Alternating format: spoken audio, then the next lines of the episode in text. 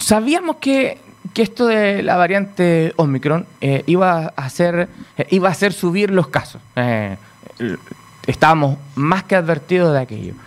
Pero nos hemos encontrado con una situación que nos ha sorprendido, bueno, a, nosotros como equipo, porque si bien esperábamos que los casos subieran, han subido más rápido y violentamente de lo que uno se pudiera imaginar. Eh, ya se superaron los registros máximos de la primera ola eh, y estamos pegándole al palo a, los registros de la segunda. No, lo, he comparado con los números de hoy día, pero si no lo superamos, no estamos a más de 50 casos de diferencia eh, en, una, en cuestión de unos pocos días, doctora.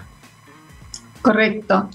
Mira, esto, bueno, los especialistas sabíamos que iba a suceder porque donde nos lleva a la delantera el contagio de Omicron, ¿cierto? Que ha sido en Europa, en los países donde Omicron comenzó a infectar a la población y tenían una situación muy similar a la nuestra en términos de las coberturas de vacunación, mm. se vio que el efecto era similar a lo que nosotros tenemos ahora. Entonces, esto yo por lo menos ya lo había señalado las semanas pasadas, ¿cierto? Y también le dije a la población que esto iba a ocurrir en el momento en que se perdiera la trazabilidad de los casos Omicron que estaba, ¿cierto?, confinada a los viajeros. Entonces, cuando se pierde eh, la trazabilidad de los viajeros, en el sentido de que pasa el contagio a la comunidad, ocurre lo que estamos viendo hoy. ¿Y qué es lo que ha pasado en los otros países donde estaba antes Omicron? Entonces, lo que sucede es que eh, esta variante contagia a más personas. Mm no es como las otras variantes, porque em, la, primera con la que comenzamos eh, contagiaba un caso positivo a dos casos, eh, si es que a dos casos, cierto, más. Después Delta, eh, un caso Delta contagiaba a máximo cuatro, seis personas, ¿cierto? Que también es alto. Sí. Pero Omicron, un caso positivo contagia a 14 personas. Entonces, por eso es la explosión tan alta de casos que tenemos en este momento, porque estos 9.000 casos tú tienes que dividirlo por 19 y sacar los casos positivos que contagiaron a estos 9.000. ¿Te das cuenta? Entonces, y así vas sacando la proporción en los días anteriores. Entonces, claro, cuando tú ya llegas a un número de 500 personas, tienes que multiplicarlo por 14 y eso te da un tremendo número de casos, ¿cierto? Eh, diarios, que se aumenta. Entonces, era totalmente esperable porque esta variante en todos los lugares y en todos los países ha generado un aumento rápido del contagio, muy rápido. Así, un día teníamos lo que pasó, por 2.000, después 4.000 y al otro día 8.000. Y mm. ahí ahora se va a mantener en alto o va a ir subiendo. Eh, es súper preocupante porque eh, nuestra región lleva un par de días ya anunciando sobre 300 casos eh, nuevos diarios. si yo multiplico 300 por 14, aquí la cifra se nos va a disparar, pero brutalmente. Brutalmente si no hacemos algo. Sí, sí. Aquí es donde entra entonces la comunidad, ¿cierto?, a trabajar todos, las autoridades, todos tenemos que trabajar para detener ese aumento de casos. Porque si tú mantienes la trazabilidad de la población y, puedes hacer que los positivos se mantengan en sus casas recluidos, ¿cierto? No van a contagiar a 14, sino que podrían llegar a contagiar a menos. Mm. Pero tienes que lograr eso, tienes que lograr que la gente crea realmente en el aislamiento mm. y, y se mantengan en sus hogares recluidos. Eh, yo, recién le daba eh, eh, así un, datito al voleo, pero ahora lo confirmé, acabo de revisar mis apuntes. 1.821 casos activos fue el registro máximo de la región de Coquimbo en la segunda ola. Fue el 6 de junio de 2021. 1821. Y yo le dije, estamos como a 50 diferencia. Me erré por uno porque tenemos 1770. Ahí están 51 casos de diferencia para alcanzar el máximo histórico de contagio de personas activas con el contagio. Eh, de mañana. Esto no pasa. Eh, al ritmo que vamos, mañana vamos a haber superado este récord. Correcto. Entonces, ahí es donde radica la importancia, ¿cierto? Que nosotros, como ciudadanía, no perdamos de vista el hecho que estamos en una pandemia. Mm. Porque yo sé que todos queremos olvidarnos de la pandemia. Queremos, ¿cierto?, ya no estar en pandemia porque nos tiene a todos aburridos. Imagínense lo que significa para los, para los positivos en este momento estar positivo, porque es algo que no se esperaban, ¿cierto? Nadie esperaba tener tantos positivos, entonces la gente eh, eh, tenía la sensación que estando vacunados eso te evitaba contagiarte. Y eso es un error, es un error. El estar con, el, el estar con la vacuna o vacunado significa que tu cuerpo está mejor preparado para cuando tú te contagies, ¿cierto? Que tiene que ver con otros mecanismos, mm. Tu organismo pueda defenderse mejor ante el virus mm. y no te lleve a la UCI. Eso es lo que hace la vacuna. La vacuna va en directo beneficio del no ir a la UCI solamente.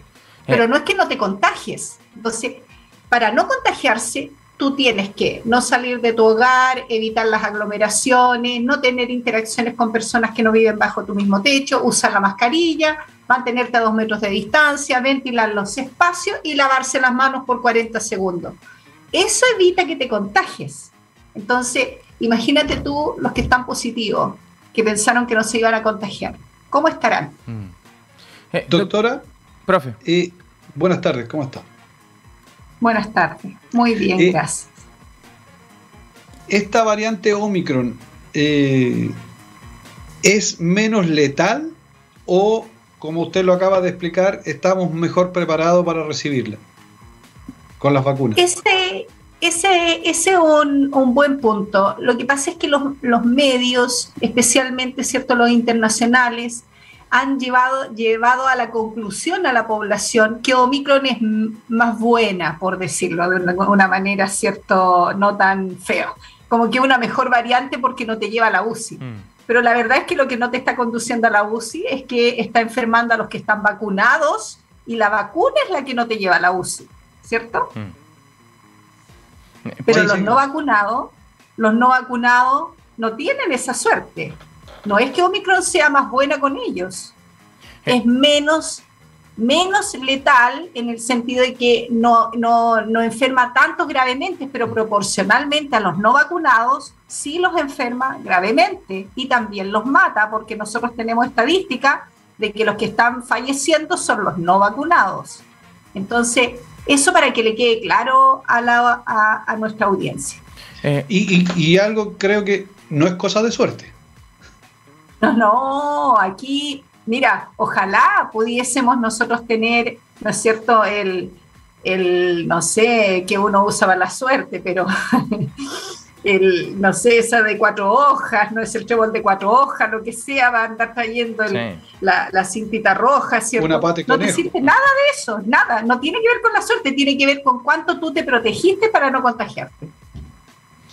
Doctora, eh, se ha dicho que las cuarentenas no vuelven. Eh, al menos es la postura eh, a nivel de gobierno. Eh, no vuelven las cuarentenas. Nos mantenemos con este plan paso a paso. de hecho, hoy cinco comunas de nuestra región retrocedieron. Yo le erramos por una en la mañana, dijimos que eran seis las que estaban en riesgo, finalmente fueron cinco. Y, y, este retroceso del plan paso a paso implica básicamente regulación de los aforos y qué sé yo. ¿Cómo podemos hacer un control efectivo eh, de la eh, circulación eh, para que esto no siga creciendo? a ver, voy a tratar de explicarme mejor. teníamos una cuarentena en su momento que nos obligaba a quedarnos en la casa, porque al chileno hay que obligarlo. Porque a usted le dicen, ¿sabe qué? Le recomiendo quedarse en su casa, le sugiero quedarse en su casa. Y es como que le dijeran, salga nomás si no hay problema. Entonces nos tuvieron que obligar con cuarentena. Eh, ahora no tenemos esa obligación. ¿Cómo le transmitimos a la persona que es necesario eh, disminuir la movilidad, salir lo menos posible, quedarse la mayor parte del Además, estamos en pleno verano, tenemos muchos visitantes, una ocupación hotelera sobre el 75%. Es súper complejo hacerle el llamado a la gente que se quede en su casa. Sí, lo que tú señalas es así. Fíjate que hay estudios científicos que, se, que dicen que cuando a la población tú le estableces una norma, una ley, por lo menos el 30% que no se está vacunando en este momento se vacune. Mm. O sea, si, si estuviese impuesto por una ley, te aseguro que todo sería distinto. Mm.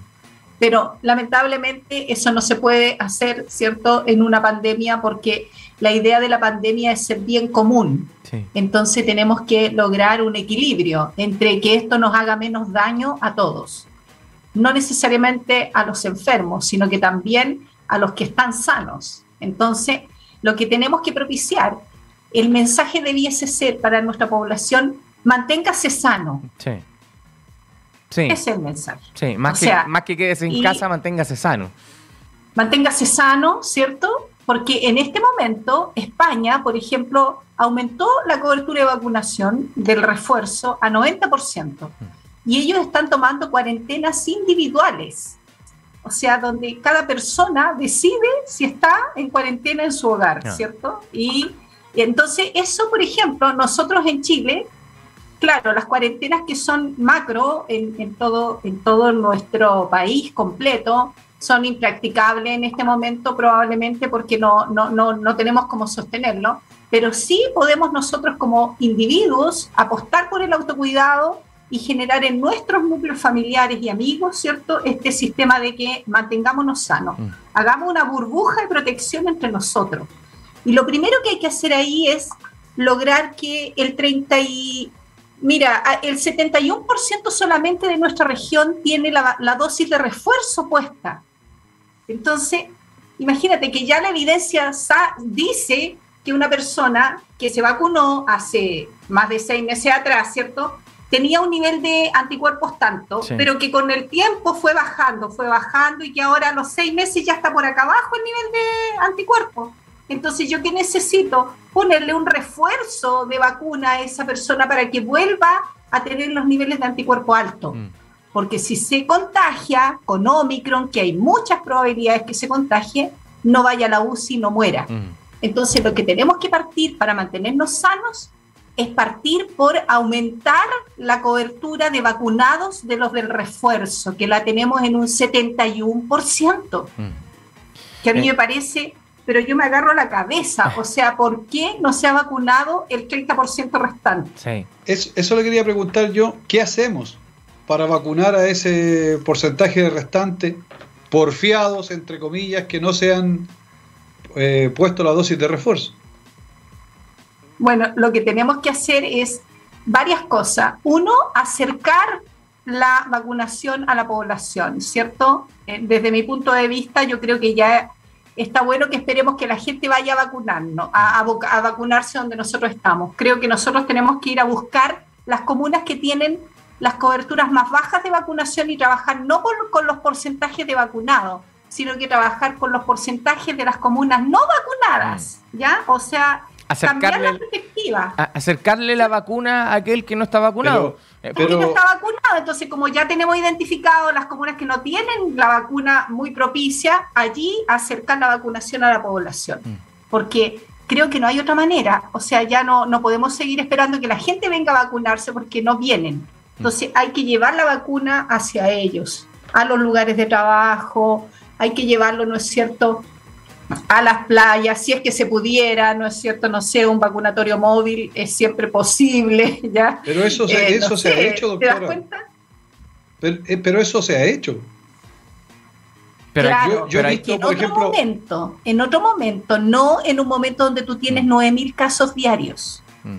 Eh, y, tiene que ser, yo entiendo para dónde va la doctora, tiene que ser un, trabajo más sostenido y más, casi ir un puerta a puerta diciendo, ¿sabe qué? Aquí usted no se ha vacunado, tengo la vacuna en la camioneta, eh, bájese la polerita y lo pinchamos al tiro. Casi que un puerta a puerta. Pero lo dijo, lo dijo la doctora hace un rato atrás, esa es la responsabilidad que tenemos como sociedad, el saber eh, que lo tenemos que hacer. ¿Cómo es posible que yo te tenga que ir a, te tengo que ir a lasear, como se dice en el campo, para que te vengas a vacunar? Si te estoy salvando la vida, viejo. Sí, pero, eh, profe, usted sabe que estamos en Chile, ¿Ah? Sí, pero aquí, no, podemos ser, tenemos que asumir la responsabilidad de cada uno. Aquí es más importante ir a dar una vuelta al mall, no porque hoy día no me voy a ir a vacunar, porque hoy día me voy a ir a la playa, no, justo me voy de vacaciones, me vacuno a la vuelta, mira. Entonces, y son razones que le van a dar. Absolutamente muy liviana la explicación. No es que no he tenido tiempo para ir a vacunarme. Si te estáis jugando la vida, ¿cómo no voy a tener tiempo? Es que no puedo estar más de acuerdo con usted. Pero yo le aseguro que salimos a encuestar hoy día a los que no se han vacunado y, más de algunos decía, pucha, es que no, no, me han, no he tenido tiempo porque he tenido que trabajar. Eh, no, porque no sé qué, no, es que justo me fui de vacaciones, vengo volviendo, eh, y en vacaciones en, donde fui no encontré vacunatorio, no sabía dónde, pero es que le aseguro, le firmo aquí ahora, que son razones que nos van a dar de por qué no se han vacunado. Por dejación. Por dejación. Entonces lo que tenemos que hacer, yo estoy totalmente de acuerdo con ustedes, pero fíjate, ¿por qué no podemos dejar la discusión en que esté en responsabilidad de una persona no más que la persona que no se quiere vacunar? Mm. Porque lamentablemente el que él no esté vacunado nos afecta a todos, en este momento. ¿Te das cuenta? El bien común es el que no me permite a mí decir, ¿sabe qué? No le voy a llevar el móvil a su casa, sino que tengo que llevárselo. Mm. ¿Por qué? Porque usted, si se contagia, genera una carga viral tan alta porque no está vacunado, ¿cierto? Que usted sale y empieza a desparramar el virus y contagia, ¿no es cierto?, a 14, 15, 16 personas. En cambio, un vacunado, como el virus ya está en su organismo por la vacuna, la respuesta inmunitaria es inmediatamente cuando se contagia. Entonces, él genera una carga viral menor y eso hace que él contagie a menos personas. Entonces, el que esté vacunado nos beneficia a todos, no solo a él. Ahí es donde está el dilema ético en este momento de por qué yo insisto en que nosotros no tenemos que dejar de luchar por convencer a los que no están vacunados. Hay que hacer que se vacunen, porque el bien común está por sobre todas las decisiones individuales. Eh, doctora, ¿qué, eh, usted como especialista, ¿cuál ¿cuánto puede durar eh, esta ola Omicron, esta tercera ola para uno? Será la, en algunos lugares es como la cuarta, eh, para nosotros viene siendo como más bien la tercera. Eh, ¿Cuánto puede llegar a durar? Estamos recién viendo, me parece, eh, el inicio, vamos, recién en el alza. Claro. Mínimo va a durar 14 días, mínimo, porque es el periodo en que se demora el virus en producir síntomas en la población, ¿ya? Son 14 y que la gente no se confunda no son los siete días que a mí me mandan aislamiento, no son los diez días por no estar vacunado, no. Esto no ha cambiado. La epidemiología del virus es que tú puedes hacer síntomas de 2 a 14 días. Entonces, recién en 14 días más tenemos el resultado de lo que hacemos hoy día. Si hoy día nosotros fiscalizamos más, tenemos menos interacción entre las poblaciones, si hoy día nos pusieran en cuarentena, recién en 14 días más podemos ver que baje el número de casos. Mm. Entonces, por lo menos tenemos 14 días de alza de casos. Y todo lo demás depende de lo que hagamos ahora para ver si es que empieza a bajar. ¿Ya? ¿Qué es lo que a mí me preocupa? Que en los países donde está Omicron y que ha generado lo mismo que a nosotros, un aumento inusitado de casos, se han mantenido altos, muy alto, muy alto, muy alto. Todavía no hay países que hayan empezado a bajar. Eh, o sea, eh, esta famosa meseta de la que hablábamos en algún momento, eh, cuando llega esta ola Omicron al su punto máximo, la, ese momento es largo. El, es largo porque depende de la vacunación de la población ah, mm. también y de las medidas de salud pública, de las dos cosas. Mm. Entonces, si nosotros logramos que se vacunen los de refuerzo, ¿cierto? Esos van a contagiar, si es que se llegan a enfermar, a menos personas. Entonces vamos a empezar a bajar la ola, ¿sí? Mm, correcto. que no está vacunado, por una parte. Pero también va a depender de que la población vuelva a tomar las medidas de salud pública, que salgan menos, ¿no es cierto? Y que tengamos menos interacción entre la población. Entonces, y de la trazabilidad de los positivos, que los positivos se mantengan en aislamiento en sus casas y cumplan las indicaciones del cuidado de su salud y la de los demás. Mm. Eso va a hacer que empiecen a bajar los casos. Si no hacemos nada de eso, los casos se van a mantener altos. Doctora, si alguien ya tuvo COVID, ¿se puede volver a contagiar? Por supuesto. El efecto es el mismo de las vacunas. Lamentablemente, este virus no genera inmunidad de memoria muy extensa. La memoria le da hasta seis meses. Entonces, el tener la enfermedad en forma natural es lo mismo que si se pusiera la vacuna. Eh, la respuesta inmunitaria dura máximo seis meses. Mm. Después se puede volver a contagiar por otra variante, por, por la misma variante, etcétera, porque tiene que ver con la cantidad o el número de anticuerpos que bajan. Y por eso es que los que ya han estado con COVID tienen que vacunarse igual que las demás personas para volver a fortalecer su sistema inmune.